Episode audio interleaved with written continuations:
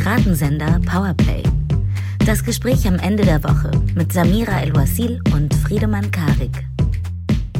Hallo und herzlich willkommen zur 81. regulären Folge von Piratensender Powerplay. Wie immer, heute wieder zum Glück. Ich wurde eingeladen mit mir, Friedemann Karik, und mit Samira El-Wasil. Hallo Samira. Hi Friedemann. Du wurdest eingeladen Hi. von mir oder vom Diskurs? Nee, von dir. So. Oder zumindest nicht ausgeladen. In, in so. diesen Zeiten ah, kann man ja ah, froh ja, sein, wenn man stimmt. irgendwo teilnehmen darf. Ich bin so froh, sonst wäre ich auch so beleidigt gewesen. Und ich freue mich schon heute auf die Episode, denn wir haben drei hervorragende Themen, finde ich. Wie, man muss ja sagen, ich überlobe das so, weil wir vergangene Woche zu zwei davon nicht gekommen sind, weil wir uns beim ersten ein bisschen festgebissen hatten was wir in unserer Binnenlogik als gutes Zeichen nehmen. Worüber sprechen wir denn dann heute? Wir werden heute über nach wie vor die Situation in der Ukraine sprechen, möchten aber auch den Blick lenken auf die Reaktion Deutschlands und ihre diplomatischen Verhandlungen, was uns im Grunde genommen, du hast es schon angedeutet, die Reaktion auf eine nicht erfolgte Einladung beziehungsweise eine Ausladung, das bleibt noch äh, zu besprechen, aussagt über die Art, wie generell Politik betrieben wird, insbesondere in Krisenzeiten und inwiefern das problematisch ist. Des Weiteren wollten wir, wir hatten es letzte Woche schon angekündigt, weil es so unfassbar wichtig ist und haben es, du hast es auch schon erklärt, nicht geschafft, deswegen jetzt umso mehr natürlich über den aktuellen, den dritten Teil des IPCC-Berichts sprechen, der, wir können es nicht oft genug wiederholen, enorme Wichtigkeit, enorme Relevanz, enorme Brisanz hat. Alle müssten ihn lesen, zumindest die zusammengefasste Version und sich mit den Inhalten auseinandersetzen. Und prototypisch für, warum es problematisch ist, wenn Menschen nicht auf demselben Wissensstand sind, was diesen Bericht angeht, möchten wir auf die Einladung einer Aktivistin im britischen Fernsehen hinweisen, welches zeigt, was genau das Problem ist, wenn wir die ganze Zeit sagen, wir sind auf, wir legen die Schwerpunkte falsch, wir legen die informationellen Schwerpunkte falsch. Und als drittes, auch das hatten wir angekündigt, wollten wir über den Fall Gil Ofarim sprechen und die wie ich finde, das Dilemma zu öffentlich getätigten Vorwürfen zu verhalten, mit dem Wunsch einerseits solidarisch zu sein und andererseits nicht falsche Vorverurteilungen mit zu reproduzieren und wo man da als Bürger, als Ally, als solidarische Person sich hinstellt. Das ist ein bisschen kryptisch, wird aber später auf jeden Fall mehr Sinn ergeben. Den Satz hätte ich gerne. Entschuldigung.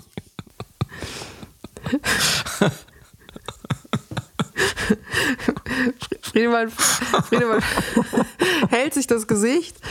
Der Podcast, der Podcast dauert ähm, jetzt keine drei Minuten, ich muss schon lachen. Das ist gut in diesen Zeiten. ähm, das ist ein bisschen kryptisch, wird aber später mehr Sinn ergeben, ist der Titel unseres nächsten Buches.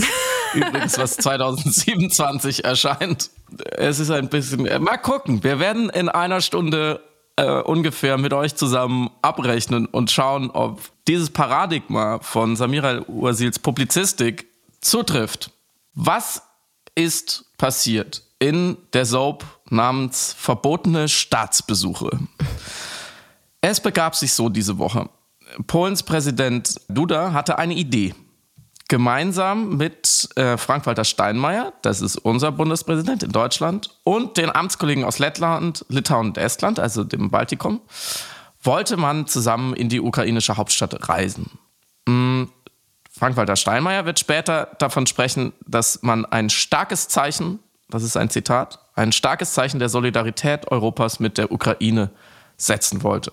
Aber da hatte man im wahrsten Sinne des Wortes die Rechnung ohne den Wirt gemacht, ohne den Gastgeber. Denn als Steinmeier schon in Warschau ist, ließ dann Zelensky über diplomatische Kanäle ausrichten, es wäre keine so richtig gute Idee, dass Steinmeier auch nach Kiew kommt. Die anderen wären gerne gesehen, Steinmeier nicht.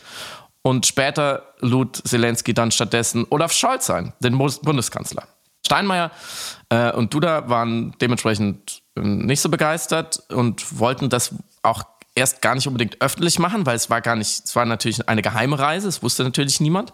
Mm, aber dann gab es eine Meldung der Bild-Zeitung, die das wohl von ukrainischer Seite erfahren hat, was ich auch interessant finde daran, mhm. weil sowas sickert nie ohne Grund durch. Und dann musste Steinmeier vor die versammelte Presse in Warschau treten und seine ja schon halb angetretene Reise erstmal bekannt geben, dass es diesen Plan, also dass dieser Plan existierte und dass er nicht in die Tat umgesetzt wird. So, und das bewegte die deutsche Politik in Teilen sehr. Mhm. Und wir, wir fanden das sehr interessant und man kann ja schon mal vorwegnehmen, warum hat Zelensky bzw. die ukrainische Führung so reagiert? Man vermutet, also es gab keine Begründung, aber zwei Vermutungen liegen nah. Erstens, die Ukraine möchte mehr Unterstützung von Deutschland und nur jemand wie Scholz, der die Exekutivmacht hat, kann sie ihnen geben. Also Steinmeier hat einfach keine ausreichende Macht, um etwas mitzubringen, wie man auch sagt, zu diesem Besuch. Mm, und die UkrainerInnen haben in letzter Zeit immer wieder sehr klar gemacht, implizit wie explizit, dass sie wissen, wie sehr Steinmeier als er erst als äh, Bundeskanzleramtschef äh, unter Gerhard Schröder und später als ähm, Außenminister, wie sehr er für die fatal schiefgegangene deutsche Russlandpolitik steht und damit eine gewisse Putin-Nähe und sich auch erst sehr spät, nämlich kürzlich nach Ausbruch des Krieges, reumütig davon distanziert hat. Und äh, zum Beispiel der ukrainische Botschafter Melnik hat ja durchaus Steinmeiers vielleicht sogar bis heute wirksamen Einfluss und seine Netzwerke in dieser Sache angeprangert. Mhm. Mich würde sehr interessieren, wie du die Reaktion der deutschen Politik siehst, beziehungsweise was deine Lieblingsreaktionen waren, will ich eigentlich wissen. Ich finde, das sei noch gesagt, man muss das nicht unnötig noch lächerlicher machen, als es sowieso schon war. Aber die geschlossene, beleidigte Leberwurstigkeit der SPD ist schon beispiellos, wie da eine ganze Partei wie die sprichwörtlichen getroffenen Hunde aufjault, vom, von den einfachen Bundestagsabgeordnetinnen, die sich nach vorne orientieren, über verdiente Außenpolitiker bis zum Kanzler höchstpersönlich. Diese Woche, the Sozialdemokratie was not amused. Mhm. Was wiederum uns durchaus an manchen Stellen auch amüsiert hat. Was war für dich der Höhepunkt oder Tiefpunkt der Geschichte? Ich komme und hiermit mache ich eine klassische Retardierung, um den Spannungsmoment zu erhöhen. Gleich zu der politischen Reaktion möchte aber noch ein paar mediale Reaktionen diesbezüglich mit einpflegen, weil der Tenor, die Verschnupftheit, über die wir sprechen werden und dieses ähm, tendenzielle Beleidigtsein und auch das Maßregeln wollen dieser vermeintlichen Ausladung, war auch ein Take natürlich im publizistischen Bereich. Und deswegen fand ich es, glaube ich, sogar noch auffälliger, dass diese Position eben auch ähm, ja, im journalistischen übernommen worden ist. Mm, und ich nenne, das sind Zitate, aber ich nenne jetzt die Quellen nicht, weil ich gar nicht die einzelnen Autoren jetzt bashen möchte und es eher ein Abbild ist in der Geballtheit. Aber da steht dann in einem deutschsprachigen Medium, die ukrainische Führung droht mit ihrem aufrumpfenden Eigensinn Sympathien in Deutschland zu verspielen. Es sei mir nachgesehen, wenn ich ein bisschen lache bei manchen Dingen auch. Ich, auch ja, Punkt. Eine andere äh, Aussage war, sieben Wochen Vernichtungskrieg und immer dringlichere, oft vergebliche Forderungen nach Lieferung militärischer Hilfe haben ihre Spuren bei Zelensky hinterlassen. Diese unvorstellbare Angespanntheit rechtfertigt es dennoch nicht, dem deutschen Staatsoberhaupt die Tür vor der Nase zuzuschlagen. Eine andere Betrachtung, und die ist auch gleich für unsere politische äh, Verhandlung wichtig, war, über die Absage an Steinmeier freut sich nur einer, Putin. Es ist nun ein Riss sichtbar in der vorher geschlossenen Front gegen ihn. Auf Grundlage der Nicht-Einladung von Steinmeier wohlgemerkt. Also, dass quasi hier die Schuld gesucht wird bei der Ukraine in der Verhandlung der Situation, dass sie diese geforderte Einheit nicht an den Tag legen würden. Und als letztes Beispiel aus dem medialen Bereich, wenn Steinmeier ausgeladen wird, kann Scholz nicht mehr zusagen, ohne Steinmeier zu beschädigen. Und ich finde es einen interessanten Tag, aber ich finde ihn trotzdem problematisch. Mhm. Und das führt mich zu meiner persönlichen politischen Lieblingsreaktion, die von SPD-Fraktionschef Rolf Münzenich kam, in Form eine, ähm, einer PM eigentlich äh, verfügbar auf der SPD-Seite. Und es ist ein längerer Text, den kann man sich auch gerne für Kontext nochmal an- und durchlesen. Aber für mich der wichtigste Absatz ist folgender. Bei allem Verständnis für die existenzielle Bedrohung der Ukraine durch den russischen Einmarsch erwarte ich, dass sich ukrainische Repräsentanten an ein Mindestmaß diplomatischer Gepflogenheiten halten und sich nicht ungebührlich in die Innenpolitik unseres Landes einmischen. Und klar, ich habe es jetzt natürlich auch so ein bisschen bitchy gelesen, aber ohne Witz, das Vokabular ist an wirklich also an passiver Aggressivität in Anbetracht der Situation kaum zu übertreffen. Also von Gepflogenheiten zu ungebührlich zu einmischen klingt das wirklich wie eine Alarmdepesche aus dem 19. Jahrhundert, wo verschnupft ein Generalkonsul irgendwo eingeordert werden muss, äh, weil jemand anderes nicht zum richtigen Zeitpunkt irgendwie ein Drittes die Hand gegeben hat. Also wir sind wirklich in einer, auch rein semantisch in einer Verhandlung eines äh, viktorianischen Englands, wo es irgendwie um Etikette und das typiert werden geht und nicht um eine aktuelle Krisen- und Kriegssituation, in der politische Akteure, und so muss man, glaube ich, auch die Figuren in diesen Konstellationen betrachten, nicht als, hm, wie soll ich sagen, Privatpersonen mit Befindlichkeiten, auf die man Rücksicht nehmen muss. Und ich komme auch gleich zum Amt,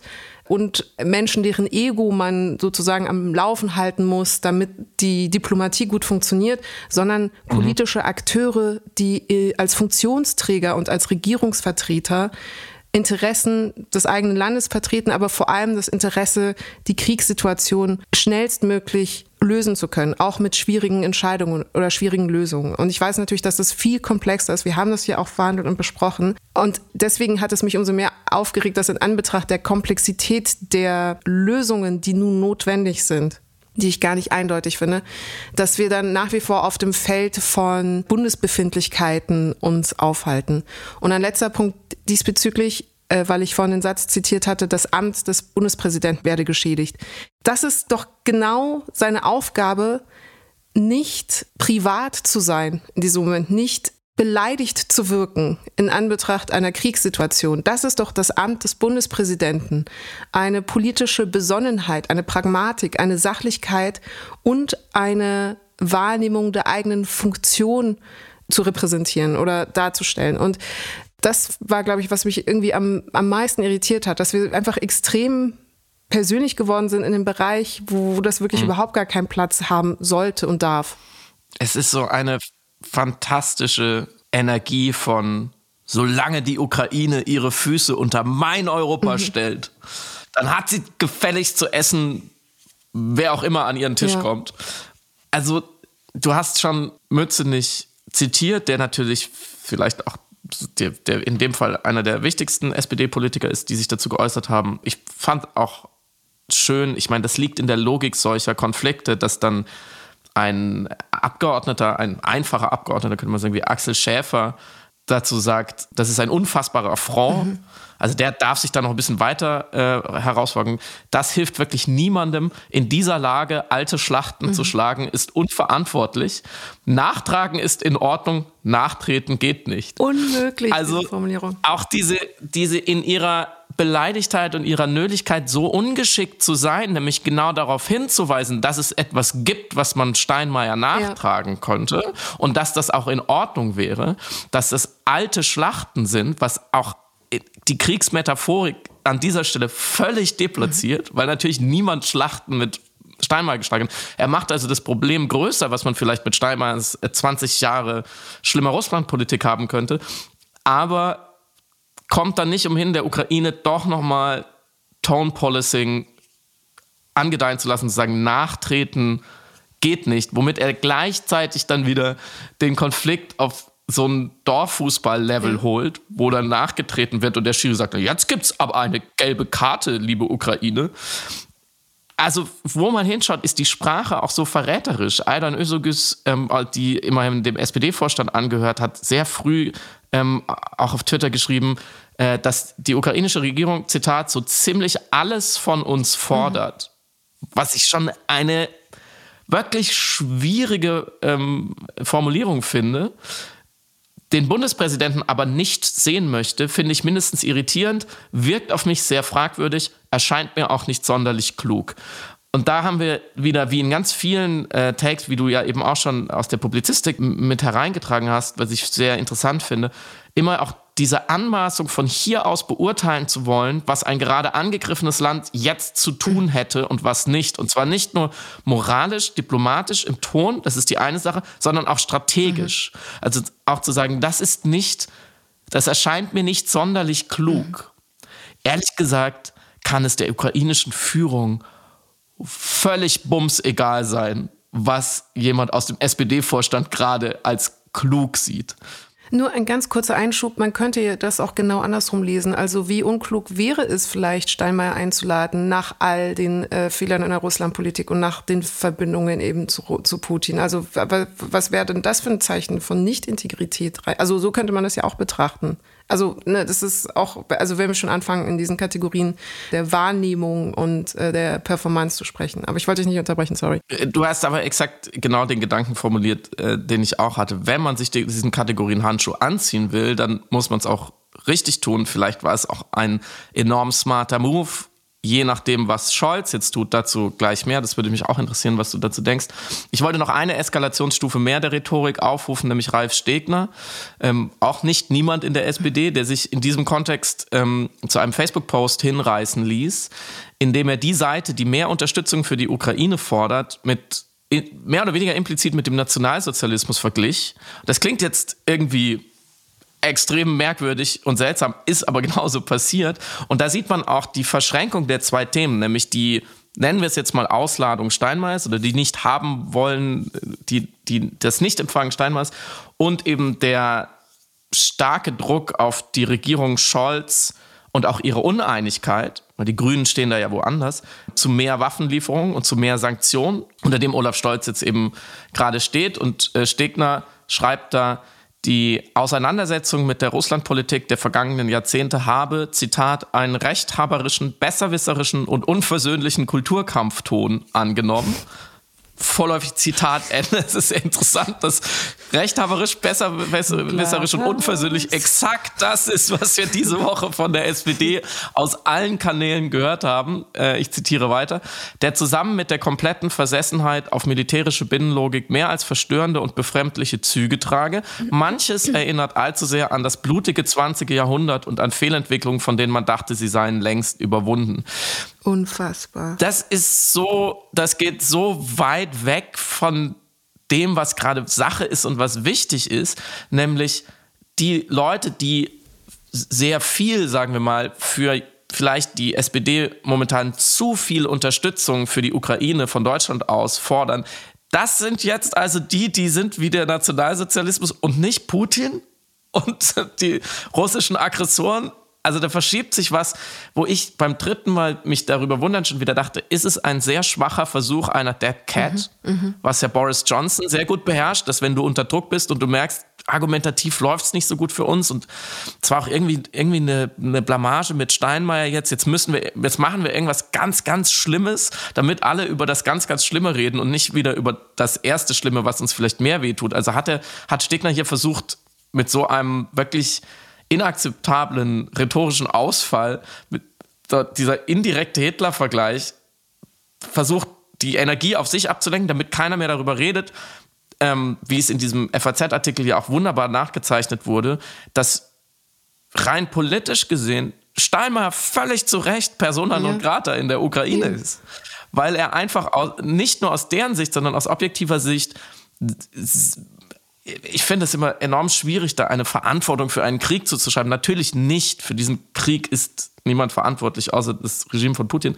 Ähm, aber durchaus die wichtigste, eine der wichtigsten, wenn nicht die wichtigste Figur in einer deutschen Politik war, die Putin in eine Position gebracht hat, um solche Kriege zu führen. So, ich glaube, das kann man sagen. Und dementsprechend, das ist zwar nicht mal, bei weitem nicht meine Lieblingsreaktion, aber es ist auch eine sehr sprechende Reaktion, wenn Olaf Scholz dann sagt über diesen Vorfall, es ist, es ist Zitat, etwas irritierend, um es höflich zu sagen, würde ich gegenfragen, was wäre denn die unhöfliche Variante? Also was wäre denn die ehrliche Variante?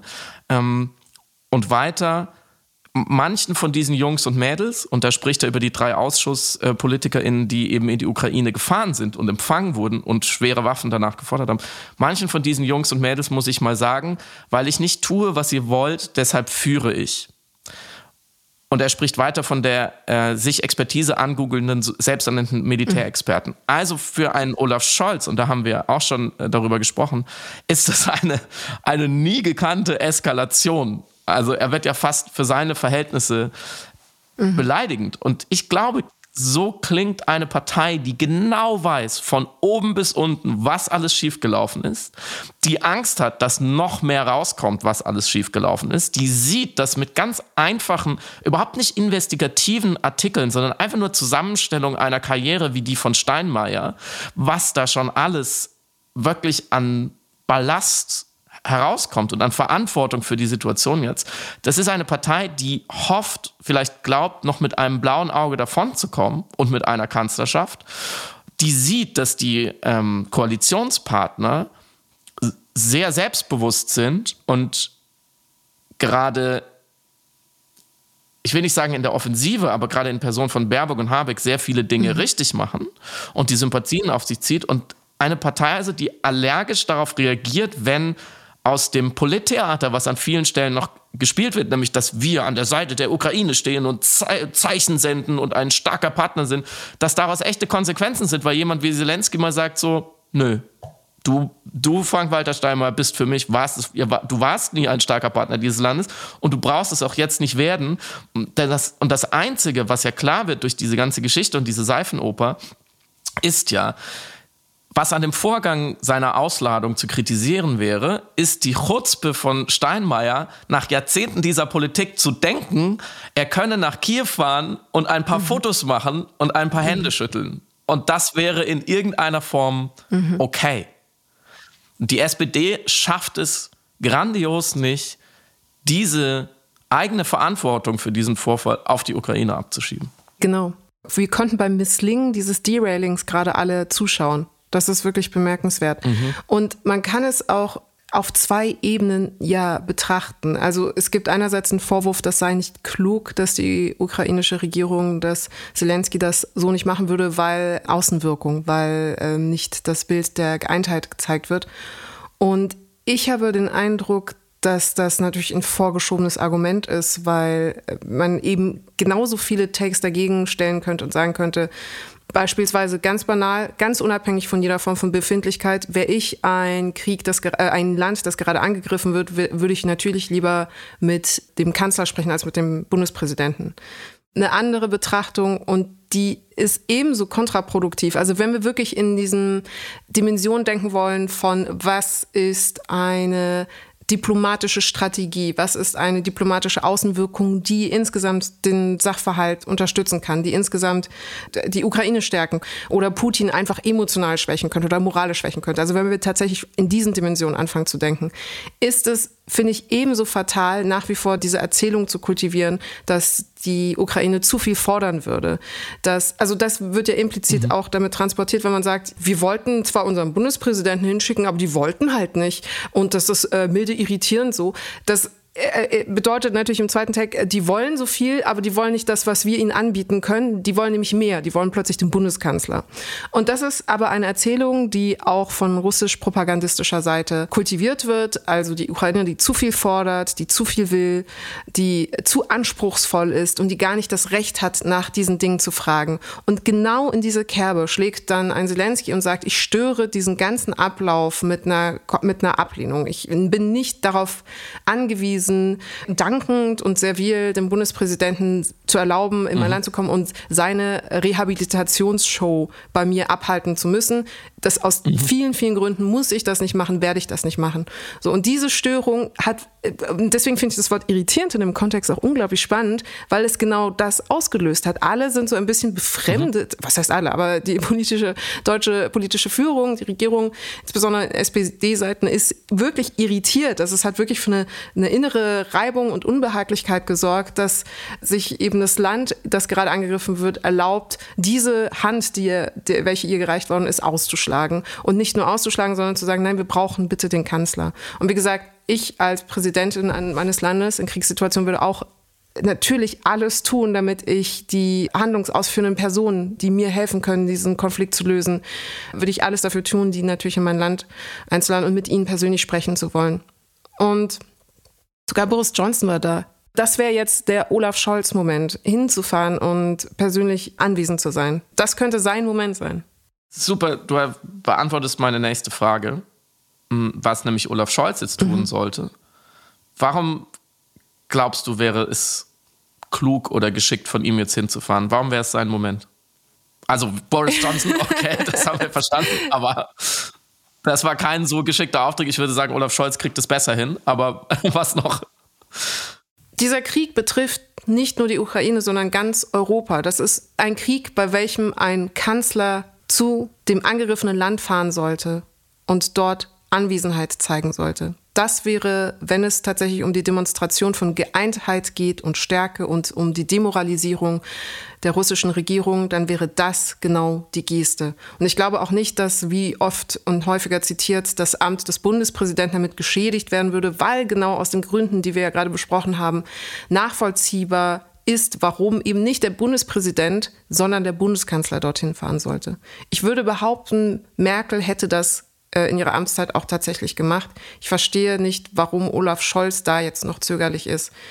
Die Frage ist eher, was spricht dagegen? Was spricht außer ne, diese Angst, äh, mhm. Steinmeier irgendwie äh, ein bisschen blöd dastehen zu lassen? Aber was spricht da dagegen? Ich, ich sehe keinen mhm. vernünftigen Grund, es nicht zu tun. Außer Sicherheitsbedenken. Gut, klar. Aber wäre auch schräg. Ich glaube, wenn äh, Ursula von der Leyen, Boris Johnson und potenziell Frank-Walter Steinmeier da hinreisen ja, können, könnte man auch Olaf ja, Scholz eben, beschützen.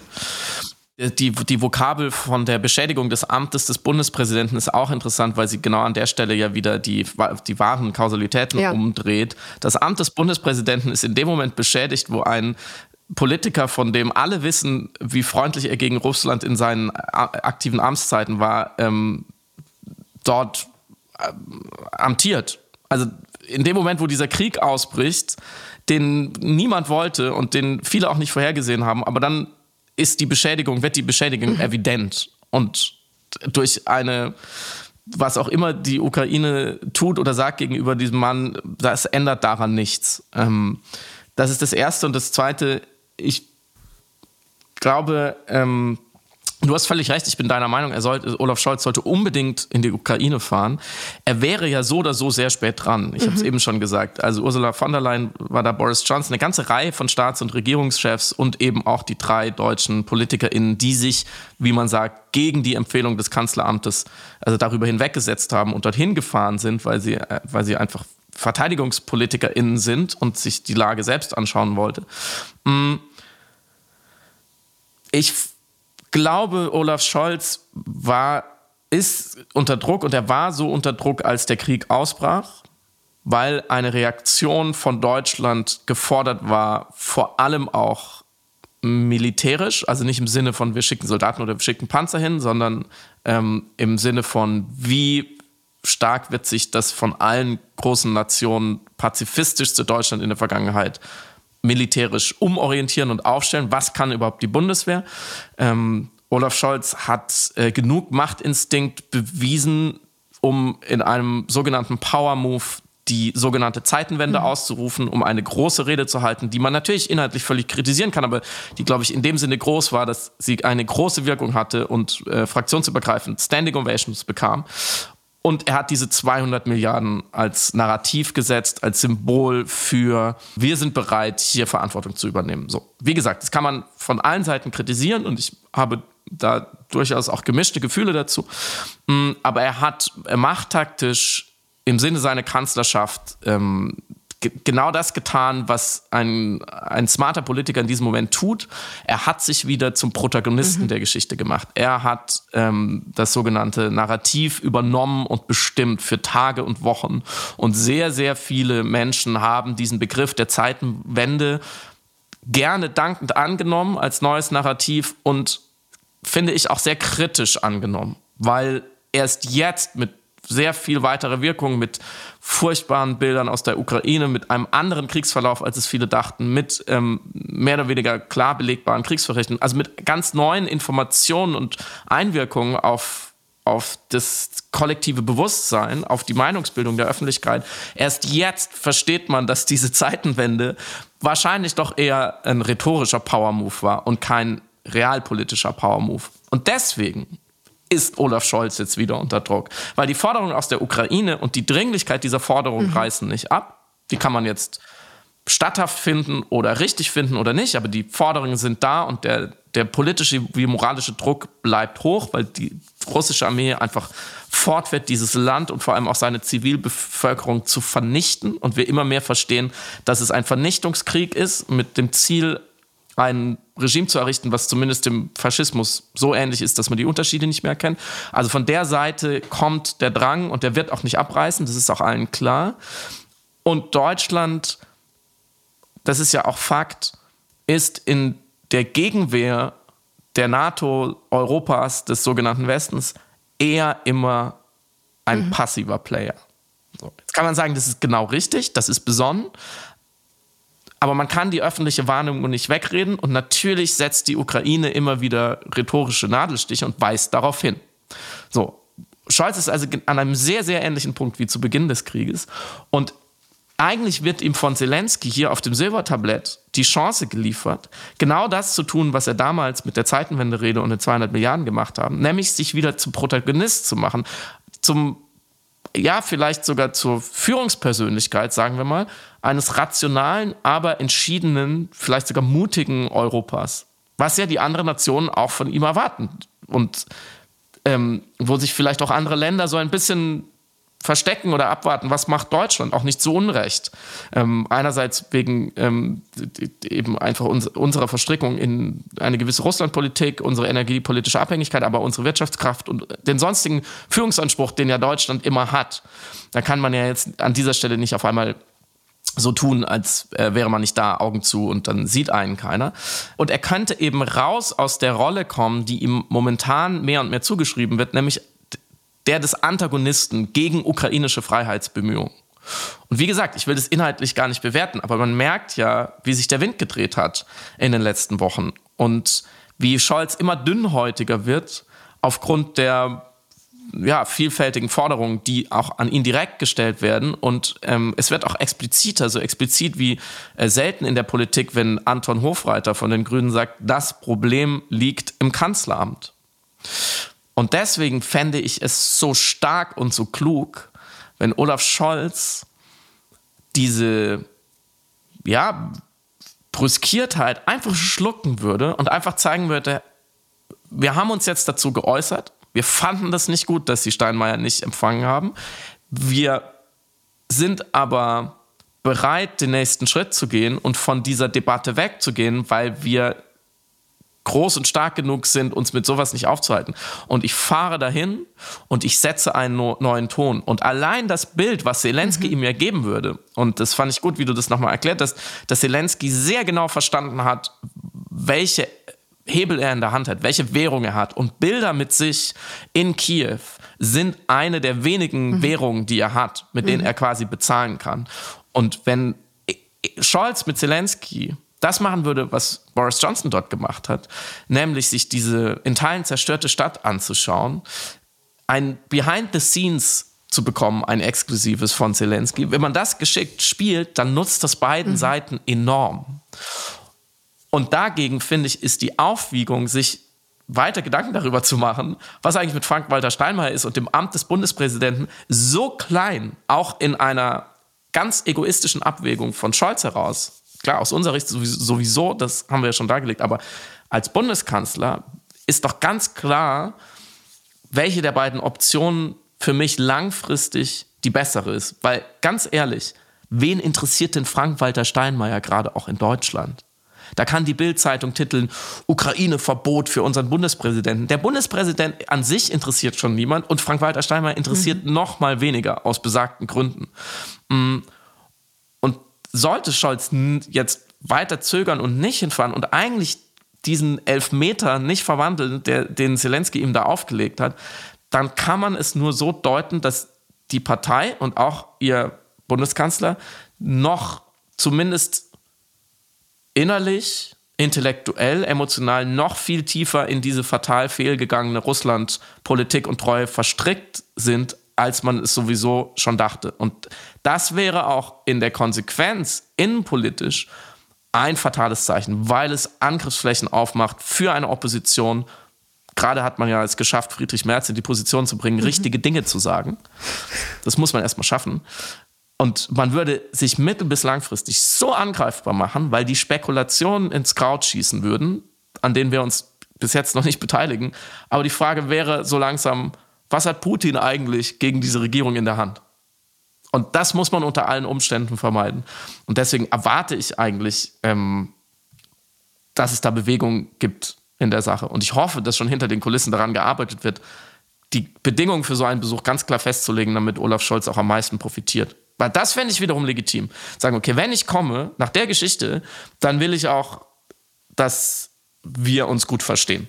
Ich glaube, dazu passt genau noch ein letzter ein Abschlussgedanke vielleicht dazu. Mm, wenn du auch die Bilder, die, die Währung, die von Zelensky jetzt angeboten werden kann, diese Bilder beschreibst, dann ist das nicht eine rein symbolpolitische Wirkung. Es ist auch kein Außenwirkung, also auch natürlich, selbstverständlich, sonst hätte es ja nicht die Wirkung, die es äh, haben könnte oder haben würde, sondern es ist auch und ich erkläre gleich warum. Es ist auch eine realpolitische Inszenierung. Inszenierung wertfrei benutzt das Wort. Also wirklich wie im Theater, eine realpolitische Inszenierung. Weil ich fand das Konzept von Judith Butler sehr interessant, da wollte ich sowieso irgendwann mal mit dir drüber sprechen, aber ich glaube, es greift hier an dieser Stelle, die sinngemäß eine Politik des Körpers im öffentlichen Raum beschrieben hat. Und eigentlich hat sie damit natürlich Demonstrationen gemeint, dass du Politik mit deinem Körper betreibst. Also nicht nur mit deiner Stimme, sondern mit deiner schieren physischen Anwesenheit an einem öffentlichen Ort, wo du von Privatperson, von mhm. Zivilist zu Bürger wirst oder zu Citoyen oder eben zu politischen Figuren, politischen Akteur. Und diese Politik des Körpers braucht es aber, um Politik betreiben zu können. Also sie sagt, äh, der, die Politik kann nicht entstehen, wo kein Körper ist, wo kein Körper anwesend ist. Und ähnlich verhält es sich meiner Ansicht nach, vor allem wenn wir das im Kontrast zu dem aktuellen Krieg der buchstäblich körperliche Verluste erzeugt, der buch, bei dem buchstäblich Menschen sterben, und gleichzeitig Demonstrationen, die stattfinden, also Menschen, die ihre Körper in den öffentlichen Raum bringen, um Politik zu machen, um gegen den Krieg zu demonstrieren, um zu sagen, das ist nicht in Ordnung, dass dann in diesem, diesem von Bürgern, von Bürgerinnen aufgemachten Feld der Politik der Körper und von Soldatinnen in der Ukraine und von Zivilistinnen, die sich verteidigen, auch in der Ukraine, plötzlich dieser Raum aufgemacht wird und dann schafft es nicht ein Kanzler physisch anwesend zu sein und hinzufahren und eben Politik mit mhm. seinem Körper zu machen durch seine schiere Anwesenheit. Und wie gesagt, der Satz, ähm, sie mhm. bezieht sich da auf ein sehr gutes Stück von Hannah Arendt, die die Notwendigkeit der, der Physis in der Politik eben ähm, beschrieben hatte. Und ich glaube, das wäre genau dieser Aspekt, das wäre genau dieser Moment. Und deswegen empfinde ich es persönlich und vielleicht auch in Außenwahrnehmung als so seltsam, dass das noch nicht erfolgt ist. Also alle Menschen machen jetzt in diesem Konflikt Politik mit ihren Körpern, nur die PolitikerInnen nicht. Das bietet mir eine hervorragende Überleitung. Politik mit Körpern oder Aktivismus mit Körpern wird ja äh, in den letzten Monaten zunehmend von der Klimaschutzbewegung gemacht. Ich finde die Klimaschutzbewegung, ich brauche ein besseres Wort, weil es geht ja nicht um Klimaschutz. Menschenschutzbewegung. Also ich weiß, wenn man jetzt sagt Menschheitsschutzbewegung, dann versteht keiner, worüber man redet, aber vielleicht ist es auch Teil des Problems, äh, diese Verengung auf das Klima. Aber das ist nicht unser Thema. Unser Thema ist ein anderes.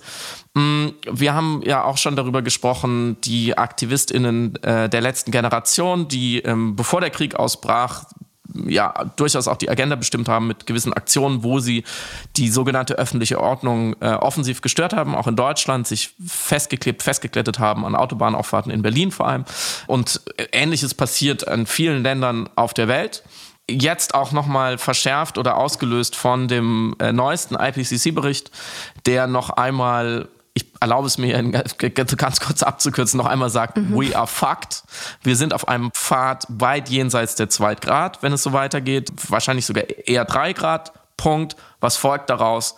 Riesige Verwüstung, Milliarden, die vertrieben werden, weil sie einfach in, in Zonen leben, die klimatisch nicht mehr bewohnbar sind völlig unüberschaubare Sekundäreffekte, Kipppunkte, Kaskaden, bla bla bla. Alles das, was wir kennen, irrepara irreparabel. Ähm, wir zerstören die Erde. Punkt. Ich hoffe, das ist statthaft, das jetzt ja. angesichts der fortgeschrittenen Zeit einmal so zusammenzufassen. Der Peak dessen unserer Umkehr, dass unsere, unser CO2-Ausstoß anfängt zurückzugehen, verschiebt sich immer weiter. Jetzt liegt er bei 2025, wenn es nicht katastrophal sein soll. Äh, 2009 lag er noch bei 2015, haben wir nicht geschafft. 2015 Paris lag er dann bei 2020. Also es hat sich im Grunde überhaupt nichts geändert. Es wird noch alles immer schlimmer. Eine Reaktion darauf war, dass tausend WissenschaftlerInnen sich an vielen Orten auf der Welt eben angekettet haben, zivilen Ungehorsam geübt haben, was ich interessant fand, weil man immer in Deutschland gesagt hat, die Regierung befürchtet eine Gelbwestenbewegung bei mehr Klimaschutz. Jetzt bekommen sie Weißkittel. Die WissenschaftlerInnen haben auch die Schnauze voll. Dennoch war auch dieser Protest, auch andere Proteste wie der in äh, England, über den wir gleich sprechen wollen, ähm, wo es um den Stopp von weiteren äh, Ölaus, Ölinfrastrukturausbau ging, wenig in, in den Nachrichten. Das ist natürlich teilweise auch einfach der Situation in der Ukraine geschuldet. Äh, trotzdem hat es mich auf jeden Fall nochmal enorm ratlos zurückgelassen, dass dieser, dieser äh, neue IPCC-Bericht äh, in der Tagesschau an dem Tag exakt keine mhm. einzige Minute Raum bekam ich wiederhole, keine einzige Minute. Gleichzeitig im Beifang solche Meldungen, die es auch manifestieren, äh, so durchrauschen, wie zum Beispiel, dass die Weltgesundheitsorganisation in einer Studie nochmal klargestellt hat, dass 99 Prozent der Menschen auf der Erde Luft einatmen, die zu viele Schadstoffe enthält. Was, was ich auch, wo ich dann auch langsam sage, also dann irgendwann haben wir es dann auch nicht besser verdient, wenn uns das nicht aufrüttelt, dass wir einfach mit jedem Atemzug, was ja das Natürlichste sein soll auf der Welt, uns eigentlich vergiften. Die Abwehrmechanismen sind enorm stark und gerade in den, in, in den letzten Tagen und Wochen konnte man nochmal beobachten, was so die typische Derailing Gegenargumentstrategie ist, dass den Aktivistinnen sehr oft gerne moralischer mhm. Egoismus vorgeworfen wird. Also sie tun es nur, um sich selbst besser zu fühlen und sich zu erheben also wo sich mein Gehirn einfach aushakt, wie man darauf kommen kann, ehrlich gesagt. Oder so ein Emotionalismus, der, der uns ja auch schon beschäftigt hat hinsichtlich der Ukraine, das vorgeworfen wird, man, man würde ja eine Situation oder auch diese Studien absichtlich noch emotionalisieren, wo ich auch wieder fragen würde, naja, also wenn die, die, die Projektion, äh, dass die, der gesamte Planet einfach vor die Hunde geht, aufgrund unseres Überkonsums, wenn dich das nicht an sich schon irgendwie emotional berührt, wie soll dann irgendjemand das noch durch Aktivismus emotionalisieren? Also, was, was soll als nächstes kommen? Sollen sie mit dem Hammer bei dir vorbeikommen und dir aufs Herz klopfen zu Hause und dann sagst du, jetzt haben sie es aber weiter emotionalisiert. Mhm im Zeitfeuilleton wurde dann Klimaschutz äh, drei Tage nach dem IPCC-Report als Gefühlspolitik bezeichnet. Ich denke, das ist ja alles in Ordnung in der Bundesrepublik. Schön wieder zurück in die 1970er, 80er Jahre.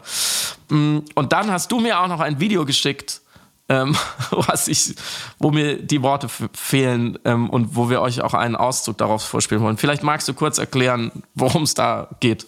Ähm, ist, ihr müsst euch das Video in der Gänze, wir äh, äh, verlinken es auch in den Show Notes, äh, anschauen, weil es auch in der Gesprächsentwicklung sehr faszinierend ist, auf verschiedenen Ebenen zu beobachten, wie der Interviewer dieses ganze Gespräch derart mit äh, Miranda Wellahan, die dort zu Gast ist, gegen die Wand fährt.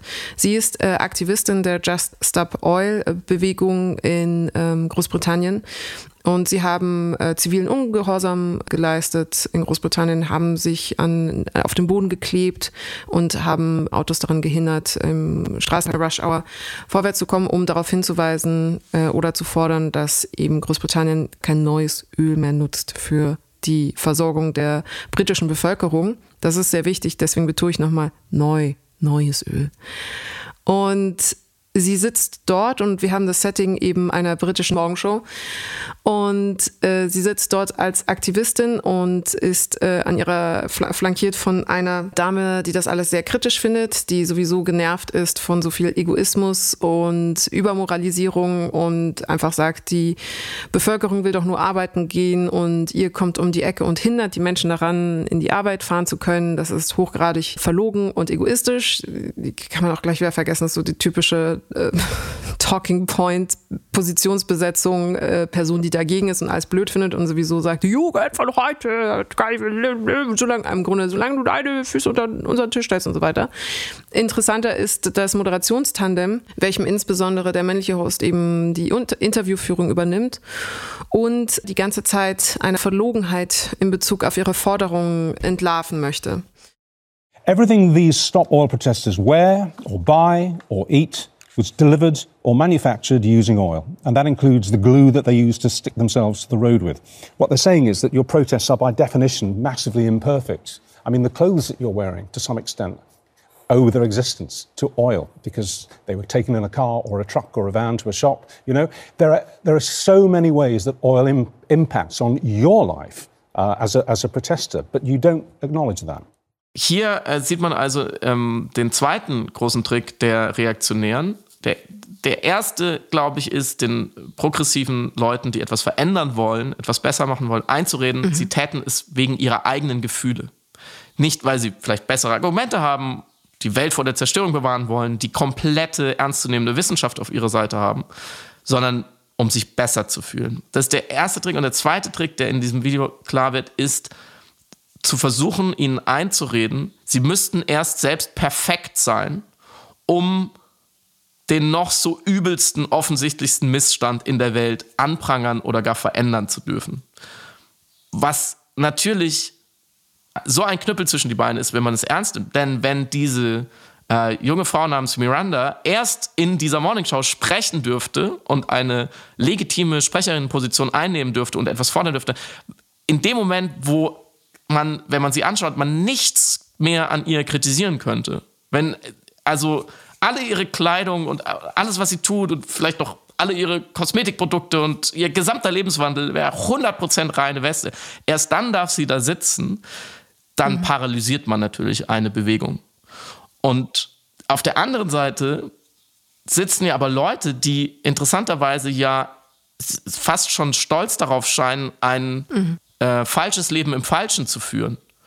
Und zu sagen, also wie diese in Anführungszeichen Journalisten sagen, ja, ich habe halt, äh, ich habe halt Kinder und ich habe eine kranke Mutter, da muss ich mich halt drum kümmern. Deswegen in, so, ne, ich bin halt ein unperfekter Mensch mit Problemen, deswegen muss ich mich halt um das Problem, was du anprangerst, nicht kümmern. Mm, und ich glaube inzwischen, man muss auf eine Art ernst nehmen, was äh, auch die andere Moderatorin im Video sagt. Sie sagt, es geht nicht darum, immer wieder die Fakten äh, zu statuieren.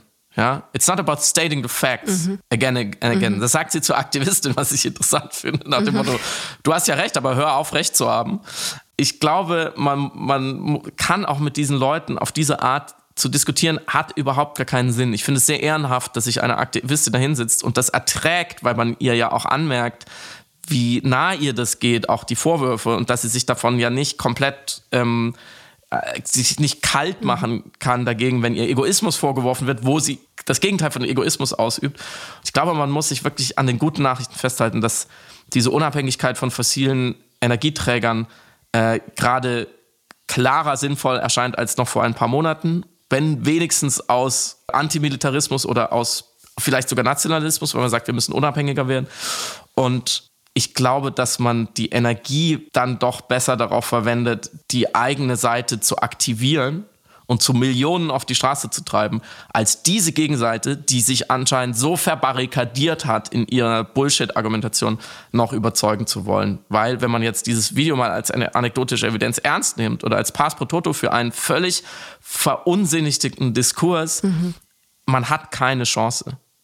Und der einzige Sinn dieses Gesprächs ist ja, diese junge Frau argumentativ kalt zu stellen, vermeintlich. Und deswegen, wenn du jetzt gefragt hast, was macht das Video mit mir, es ärgert mich natürlich maßlos, aber es zeigt mir auch nochmal klarer, wo diese Liebesmühe, hm. ähm, glaube ich, vergeben ist. Weil die Menschen, es gibt einfach zu viele Menschen, die wollen offensichtlich den Planeten zerstört sehen für den sogenannten Wohlstand einiger weniger reicher mhm. Leute zu denen sie sich zählen. Das muss man dann auch, da muss man sie dann auch mal ernst nehmen. Diese Leute haben sich entschieden. Man kann sie weiter versuchen zu überzeugen. Wenn man sie so nicht überzeugen kann mit diesem argumentativen Gewicht, dann glaube ich, wird man sie auch nicht mehr überzeugen. Man könnte sich darauf konzentrieren, den Rest zu aktivieren. Ich glaube, weil dann hat das man. Das ist aber natürlich extrem Such a downer.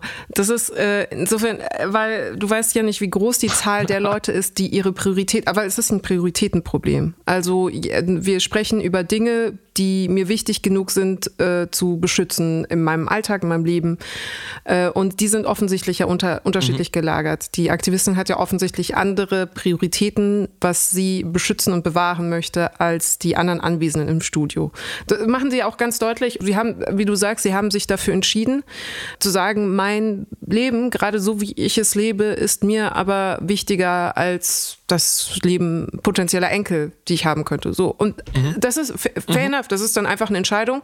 Äh, nicht nur das, es ist eine Entscheidung, mit der dann kokettiert wird und gesagt wird, ja, ich stehe zumindest zu meinen Brüchen, ich stehe zumindest zu meiner Unvollkommenheit und muss mir den, den Schuh der Verlogenheit ja gar nicht erst anziehen. Das heißt, äh, nicht nur, dass die Prioritäten unterschiedlich sind, sondern auch die Werte, die als wichtig empfundenen Werte, nämlich Authentizität oder Ehrlichkeit oder Wahrhaftigkeit unterschiedlich gelagert sind. Also hier wird gesagt, lieber bin ich ehrlich in meinem Unperfektsein als verlogen bei dem Versuch, die Welt nicht zu zerstören. So. Und da, daher, deswegen verhakt ja auch eben so gut der Vorwurf bei Personen, die versuchen, ähm, progressive Veränderungen in der Gesellschaft, in welcher Form auch immer, voranzubringen, dass dann immer der Vorwurf kommt, okay, aber du lebst ja selber nicht die Werte, die du anderen absprichst zu haben, beziehungsweise die du als Maßstab, Maßstab festsetzen möchtest. Also unterschiedliche Werte und unterschiedliche Priorisierungen mhm. im eigenen Leben. Wenn du jetzt sagst, es bringt, ich gebe dir auch recht, es ist verlorene Energie, diese Menschen dann mobilisieren oder überzeugen zu wollen, weil wie auch? Also wie willst du eine Person, die sagt, das ist mir nicht wichtig, davon überzeugen, mit faktischen Argumenten, dass das für sie wichtig zu sein hat, wenn es für sie eben nicht wichtig ist? Du kannst in eine persönliche Betroffenheit Menschen schwer mit Zahlen reinquatschen also du kannst sie schwer hineinquatschen. Entweder sie empfinden das als wichtig oder eben nicht.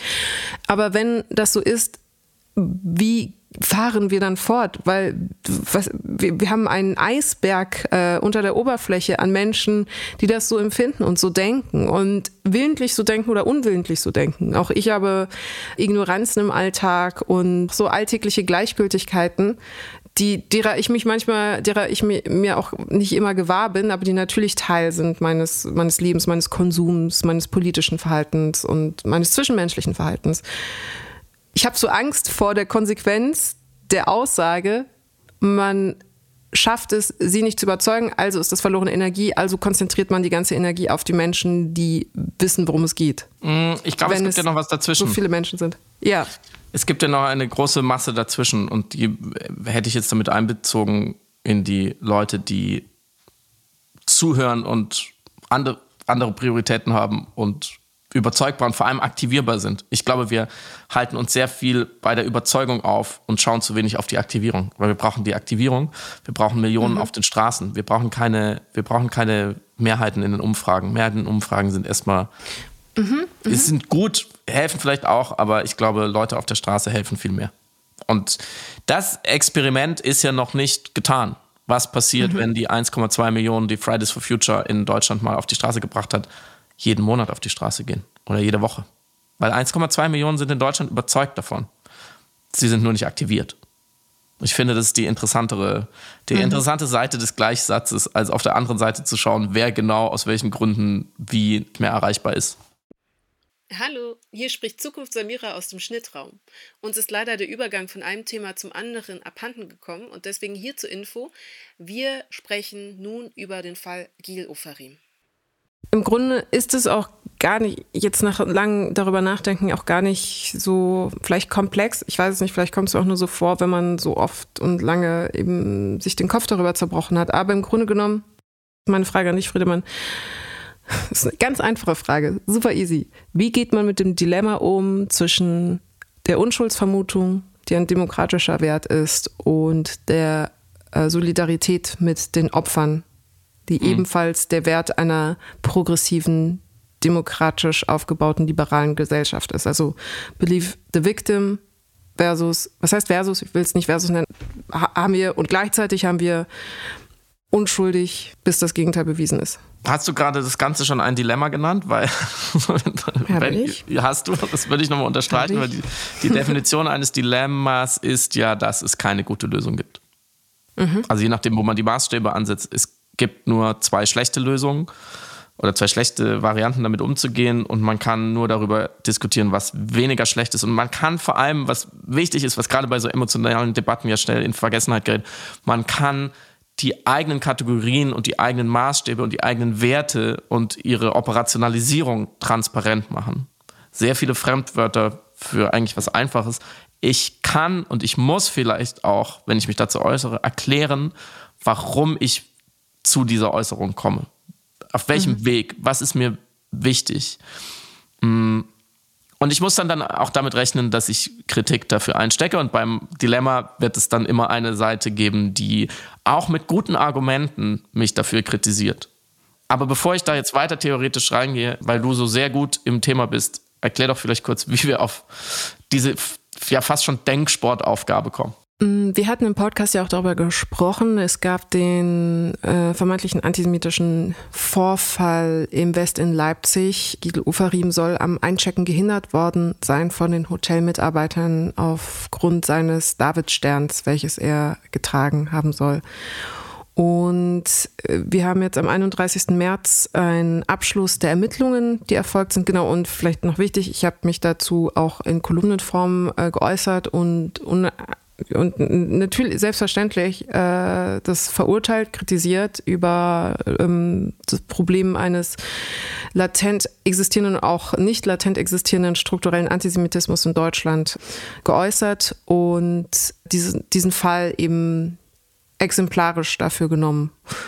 Und auch zum Beispiel das Video, was dann eben Gil Ofarim aufgezeichnet hatte, um darauf aufmerksam zu machen, was ihm passiert war, laut eigener Aussage geteilt. Und ja, wie andere auch eben versucht, mich solidarisch zu verhalten oder zumindest irgendwie darauf aufmerksam zu machen, dass da gerade ein ganz großes Vergehen stattfindet. Und nun wurde am 31. März die äh, Untersuchung der Staatsanwaltschaft, die Ermittlungen beendet. Äh, parallel dazu gab es natürlich auch Recherchen vom Spiegel und von der Zeit sehr eingehend und sind mehrmonatige Untersuchungen gewesen. Es wurde sehr viel Videobandmaterial ausgewertet und abgeglichen mit diversen Zeugenaussagen. Selten gab es einen Fall, wo es so viel Videomaterial gab.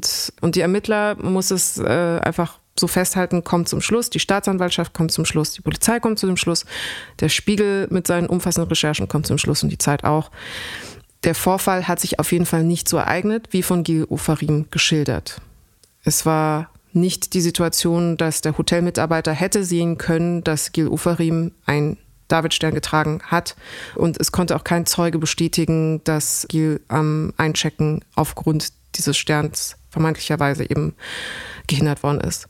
Das, äh, man hört mich im Konjunktiv sprechen, weil ich es wirklich so richtig und korrekt wiedergeben möchte wie möglich. Und es wurde nun ein Verfahren, nachdem eben dieses eine Verfahren äh, beendet worden ist und kein Vorwurf der Volksverhetzung oder äh, des Antisemitismus äh, aufrechterhalten werden kann, eingestellt und nun wurde ein neues Verfahren aufgemacht. Das sind zwei verschiedene Verfahren, das ist wichtig zu trennen, wegen Verleugnung gegenüber Guy Ofarim aufgemacht und er muss sich vor Gericht diesbezüglich verantworten. Aber wie gesagt, das sind zwei verschiedene Verfahren gerade. Und ich habe auf Grundlage dieses Wissens eine Kolumne geschrieben, in der ich mich ja, dazu erklärt habe, mich auch bei dem Hotelmitarbeiter öffentlich entschuldigen wollte, weil meine Ansicht war, dass auf Grundlage neuen Wissens, neuer Fakten, die mir nun vorliegen, an einem alten Wissen festzuhalten, insofern problematisch wäre, wenn an diesem Wissen festzuhalten dafür sorgt, dass eine Person massiv in Mitleidenschaft gezogen worden ist und ein, eine Person und auch ein Unternehmer, vor allem die Personen, die da betroffen äh, waren, eben ökonomische und emotionale Schäden von äh, mitgetragen haben, was tatsächlich der Fall ist. Also es gab dann natürlich ein extremes Echo gegenüber den Hotelmitarbeiterinnen. Und äh, ich habe den Eindruck gehabt, dass ich durch meinen Text mit zu diesem Schaden beigetragen haben könnte. Und es war mir dann ein Bedürfnis, mich für dafür zu entschuldigen und gleichzeitig aber zu erklären, warum ich nichtsdestotrotz natürlich Gil zu dem Zeitpunkt auf Grundlage des Wissens, das uns zur Verfügung stand, glaubte. Und nicht nur das, ich würde immer selbstverständlich einer Person, die sagt, mir ist diese oder jene Form von Menschenfeindlichkeit widerfahren, glauben. Und ich glaube, was ich aber rauskehren wollte, ist, dass die Frage ist, ob ich publizistisch verantwortungsvoll mhm. mit diesem Sentiment umgegangen bin, indem ich es in Kolumnenform nochmal aufgearbeitet habe, dieses Glauben, dieses einem Opfer Glauben, weil ich dann natürlich die, dem Credo der Vorverurteilung erstens äh, widersprochen habe, was äh, schwierig ist, auch publizistisch schwierig ist. Äh, es gibt natürlich eine Verdachtsberichterstattung, die genau in diesem grau, grauen Bereich spielt, aber ich habe tatsächlich aus einer Position geschrieben von, es war so.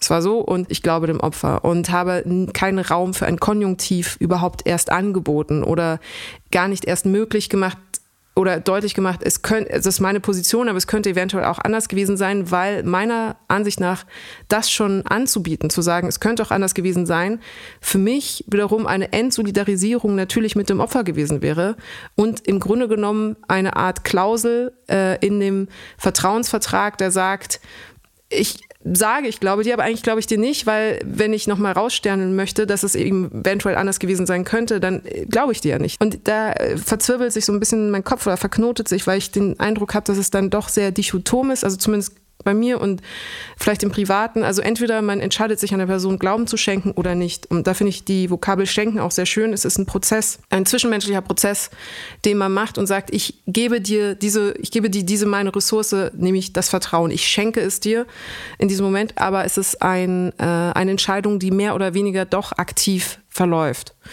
Und ich habe mich dafür entschieden und das bedingte in meiner Wahrnehmung, sich dann dagegen zu entscheiden, zu sagen, es gibt einen Raum für es könnte anders gewesen sein. Und das ist aber wiederum vor einem publizistischen Hintergrund, wie gesagt, vor einer Kolumne, vor etwas, das auch so viel Reichweite hat, so, äh, vor etwas, das auch Medienstandards gerecht werden muss, vielleicht doch problematisch. Und da nur noch eine letzte Fußnote diesbezüglich.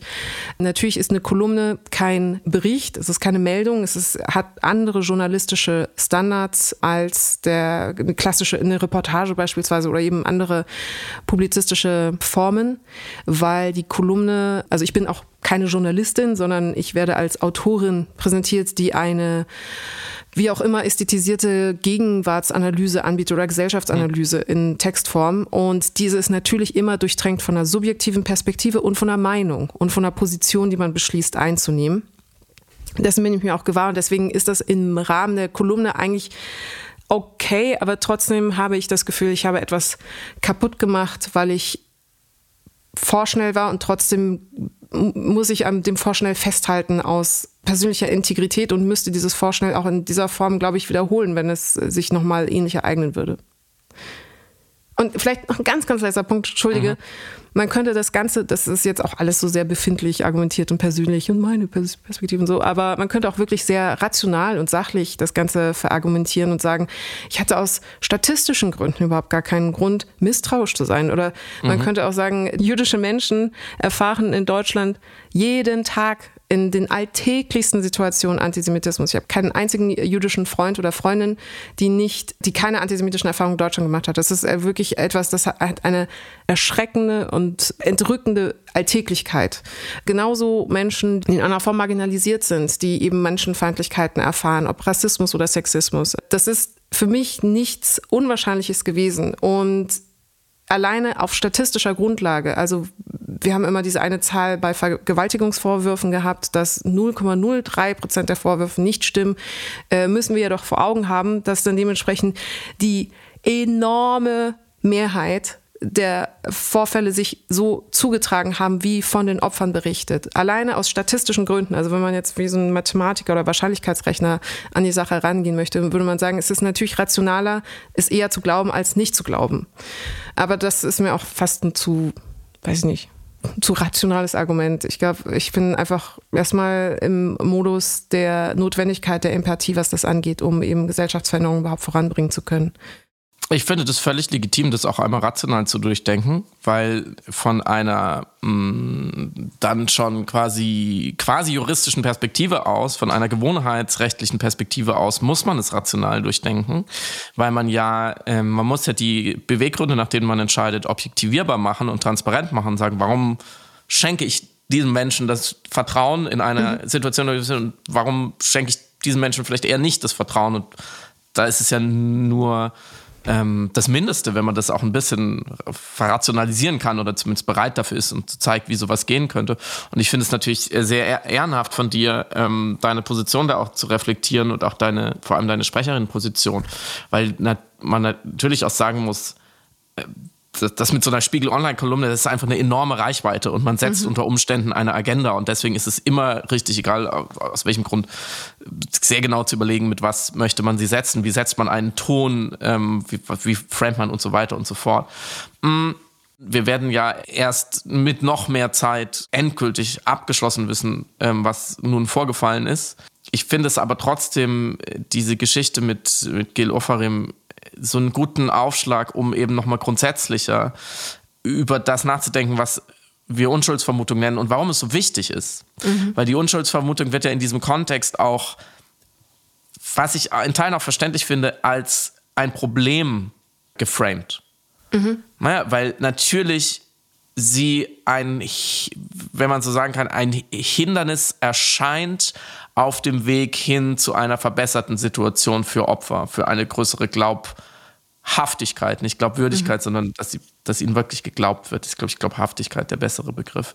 Mm, und ich habe einfach noch mal so ein bisschen rumgegoogelt und habe sehr viel Empirie aus dem Bereich sexualisierter Gewalt gefunden. Fände natürlich noch mal anders liegen, aber wo ich glaube, wo das Dilemma mit der Unschuldsvermutung eigentlich sehr vergleichbar ist, ohne jetzt irgendjemand Unrecht zu tun oder die Straftaten oder auch die, die Opfer und die Traumata miteinander vergleichen zu wollen. Aber ich glaube, was, diese, was dieses Scharnier der Unschuldsvermutung angeht, ist es sehr vergleichbar. Und da wurde auch schon mehr geforscht und mehr, mehr einfach mehr Daten und mehr Fakten äh, erarbeitet, um, über die man diskutieren kann. Und da wurde mir nochmal klar, wie die wahren Verhältnisse sind. Dass nämlich Falschanschuldigungen viel, viel, viel, viel, viel seltener sind mhm. als unbestrafte Verbrechen. Das muss man mhm. erstmal sehen. Mhm. Also wenn man darüber redet, was wollen wir denn, in welcher Welt wollen wir denn leben, in welcher Welt wollen wir nicht leben, glaube ich, sind sich alle einig, wir wollen in einer Welt leben, in der Verbrechen verfolgt und bestraft werden, wenn es irgendwie mit rechtsstaatlichen Prinzipien geht. Und wir wollen auch in einer Welt leben, in der es wenig Falschanschuldigungen gibt, aber wir leben schon in der Welt, in der es wenig Falschanschuldigungen gibt. Also mhm. ist unsere Energie vielleicht besser auf den viel, viel größeren Berg der unbestraften Verbrechen äh, gerichtet. Ein Prozent aller Vergewaltigungen wird tatsächlich verurteilt. Das sagen Expertinnen. Ich glaube, die Zahl kommt sogar von dem ewigen Kriminologen Pfeiffer. Jemand, der mit so einem Vorwurf an die Öffentlichkeit geht, hat also viel zu verlieren. Als erstes Mal, dass er oder sie durch diese ganze Hölle geht, der Befragung und, und der öffentlichen Verhandlung eines Falls und dann wird nicht bestraft, weil das einfach sehr, sehr viel wahrscheinlicher ist. Daraus folgt ja schon, wenn man kein verqueres Menschenbild hat, aus Taktik jemand falsch zu beschuldigen, ist nicht besonders smart, weil die Bestrafung einfach so selten ist. Mhm. Es kann natürlich vorkommen, ich will gar nicht sagen, dass es nicht vorkommt, und die Gründe sind vielfältig. Hm, muss man auch sagen, wahrscheinlich nicht immer Rache oder, oder Kalkül oder kalte Boshaftigkeit, dass ich sage, ich mache jetzt, ich, ich mache jetzt den und den Menschen fertig. So. Toxische Beziehungen können äh, in vielfältiger Art und Weise einen Druck aufbauen, dass es vielleicht auch einem Menschen der einzige Ausweg erscheint, auf eine Form der Gewalt aufmerksam zu machen, indem man eine andere vorwirft. So, die vielleicht so nicht existiert hat, aber mhm dennoch fühlte sich der Mensch so in der Defensive. Anyway, das ist gar nicht so der Punkt. Ich wollte über die Unschuldsvermutung sprechen. Warum ist es so wichtig und so eine zivilisatorische Errungenschaft, dass wir zuerst auf Unschuld plädieren? Kurz gesagt, weil wir in einem archaischen, in einem vorzivilisierten Zustand Individuen aus der Gruppe ausgeschlossen haben, ohne natürlich rechtsstaatliche Prinzipien, ohne evidenzbasierte Verfahren ohne DNA-Nachweise und Videoaufnahmen, weil wir hatten sie einfach nicht. Deswegen mussten wir auf Verdacht ausschließen, um die Gruppe vor Individuen zu schützen, die nicht sich an, an die Regeln gehalten haben, die schlecht zu anderen waren oder die sich sogar gegen die Gruppe gewendet haben. Und äh, in der Logik eines Stammes die ja in uns nachwirkt und die einfach unsere psychologischen Programmierungen bedingt und unsere Ängste. In der Logik eines Stammes schließt man lieber ein Individuum zu viel aus als eins mhm. zu wenig. Weil der, der sogenannte faule Apfel unter Umständen bedeuten kann, dass de, dein ganzer Stamm und damit dein ganzer Genpool gefährdet ist. So. Daher kommt übrigens auch das, was wir Lampenfieber nennen oder Auftrittsangst. Weil dieser soziale Tod der Ächtung eines Fehlverhaltens war gleichbedeutend mit dem physischen Tod. Denn der Ausschluss eines Individuums aufgrund von Fehlverhalten oder Aggressionen bedeutet in allermeisten Fällen, dass dieses Individuum dem Tod geweiht war. Wenn du in einer Jäger- und Sammlerkultur, in einer nomadischen Kultur mit Raubtieren, mit äh, Unwettern, mit Hungerproblematik kein Teil der Gruppe warst, warst du so gut wie tot. Und du warst auch vogelfrei. Wenn dich die Gruppe nicht selbst getötet hat, hat dich eine andere Gruppe getötet. Mhm. So, wer also sozial beschämt wird, wie zum Beispiel durch einen Vergewaltigungsvorwurf oder den Vorwurf des Antisemitismus, der in Deutschland nun mal sehr schwer wiegt, sieht man ja daran, dass dieser eine Vorfall im Hotel die, deutsche, die deutschen Nachrichten sehr lange beschäftigt hat, hm, fürchtet sich zu Recht in einem Nachhall dieser archaischen Muster physisch.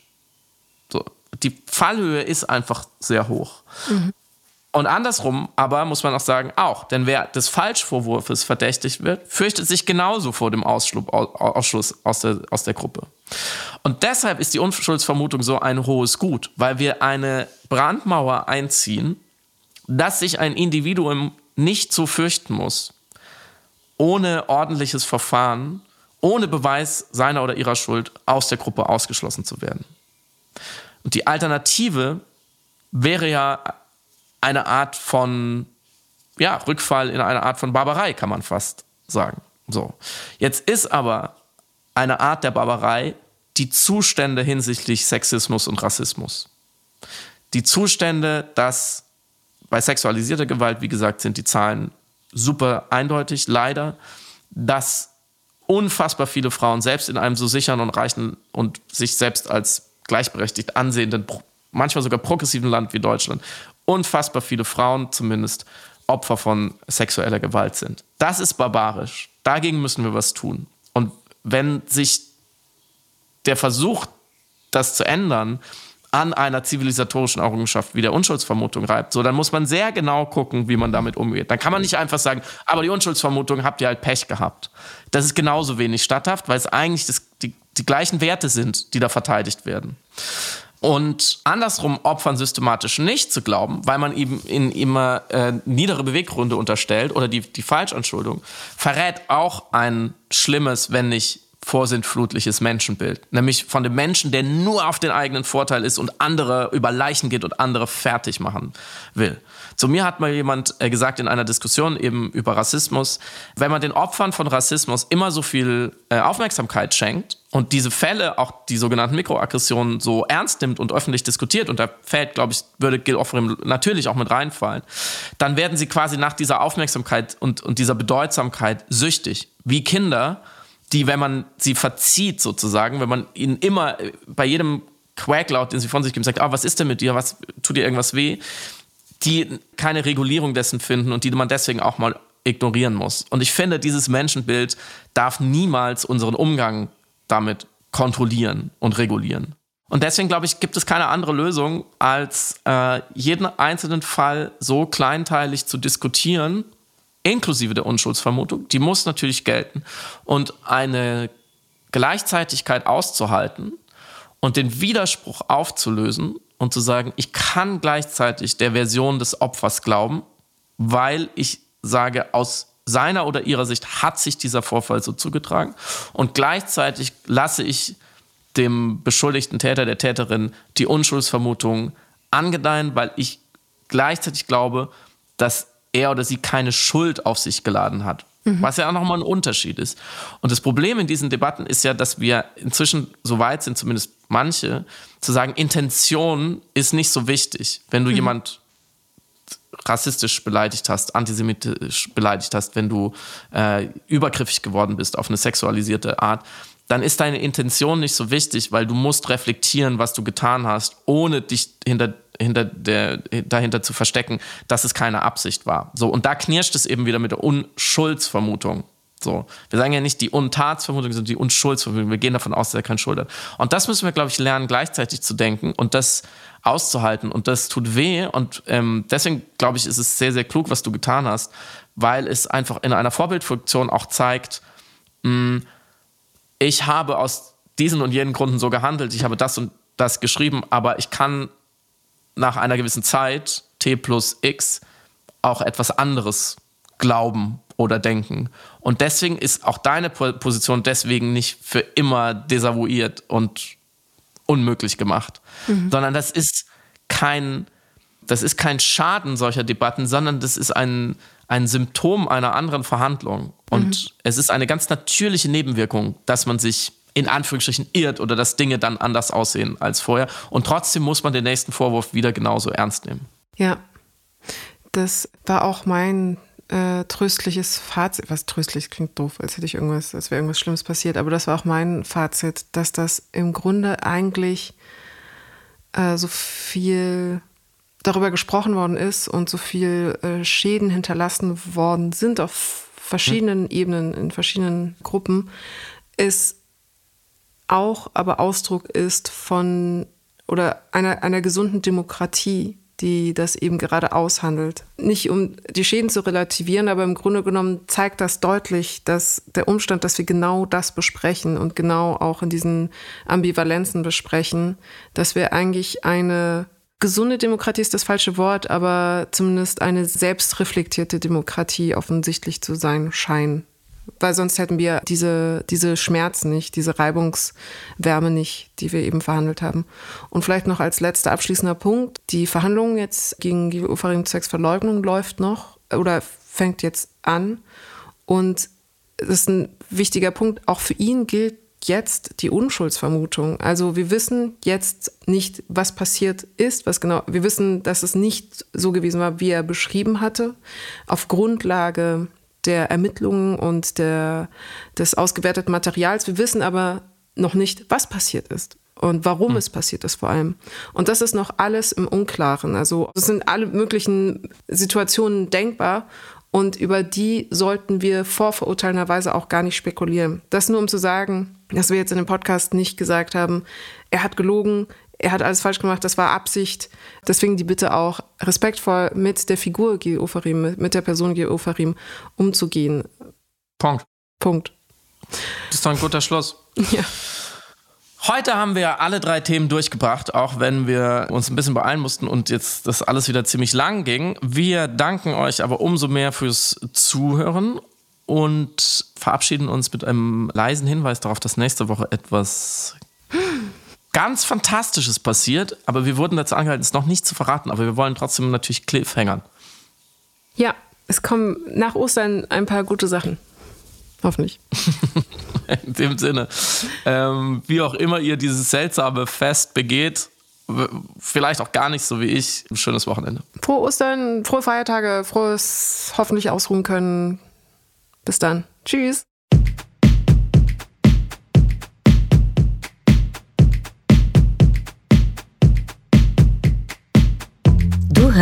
Piratensender Powerplay. Das Gespräch am Ende der Woche mit Samira El-Wasil und Friedemann Karik.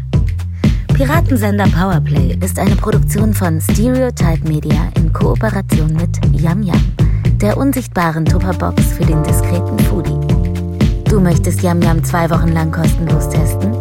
Abonniere diesen Podcast überall und gewinne gutes Korma. Bon Appetit!